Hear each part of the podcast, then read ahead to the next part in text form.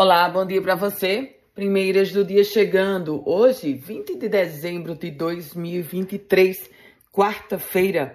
E eu trago para você informação sobre uma programação especial Natal recebendo concertos nesse período natalino, nesse período de final de ano.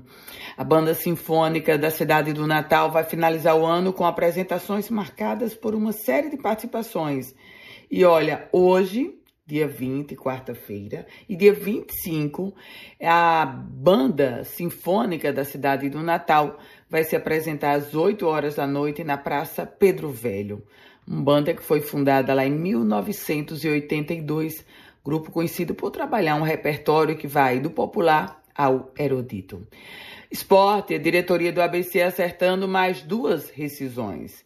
Entre idas e vindas, já se preparando para a temporada de 2024, o ABC anunciou a rescisão do lateral direita Alex Silva e do atacante Paulo Sérgio.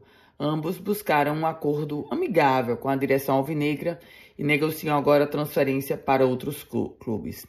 Concurso divulgado, resultado. Procuradoria-Geral do Município divulgou o resultado final da avaliação biopsicossocial dos candidatos que solicitaram concorrer às vagas reservadas às pessoas com deficiência, vagas destinadas aos candidatos negros e para provimento de vagas e formação de cadastro de reserva no cargo de procurador do município de Natal.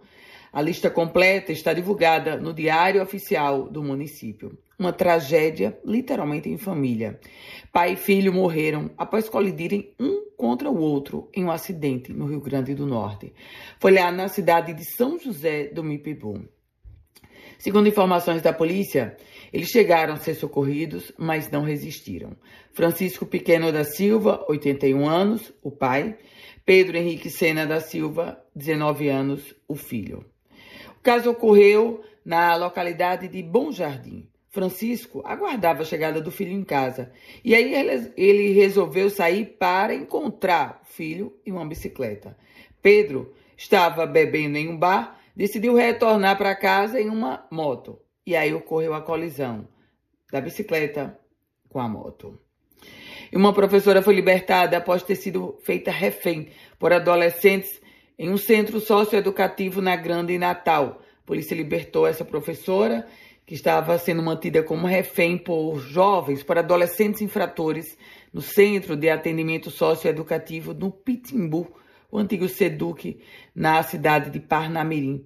A professora teria ficado como refém por 40 minutos nas mãos desses adolescentes. Ministério Público do Rio Grande do Norte denunciou o policial militar que atirou e matou o torcedor do ABC, Leonardo Lucas de Carvalho, de 26 anos, um caso, um crime que aconteceu em setembro deste ano. O torcedor foi atingido por um tiro durante uma confusão que envolveu torcidas organizadas do ABC e do esporte, uma, uma partida que ocorreu lá no Frasqueirão. Vamos mudar de assunto porque a Arquidiocese de Natal está divulgando os horários das celebrações do Natal e do Ano Novo. Esses horários estão todos disponíveis lá no site da própria Arquidiocese. Agora, dia 24, na Catedral Metropolitana serão cinco missas, às 7 da manhã, às 11, às 4 horas da tarde, 18 horas e às 20 horas. A lista completa você encontra lá no site da Arquidiocese de Natal. Com as primeiras notícias do dia, Ana Ronte Dantas. Produtivo dia para você. Se quiser compartilhar esse boletim, fique muito à vontade. E para começar a receber, você envia uma mensagem no meu WhatsApp, que é o 98716 8787.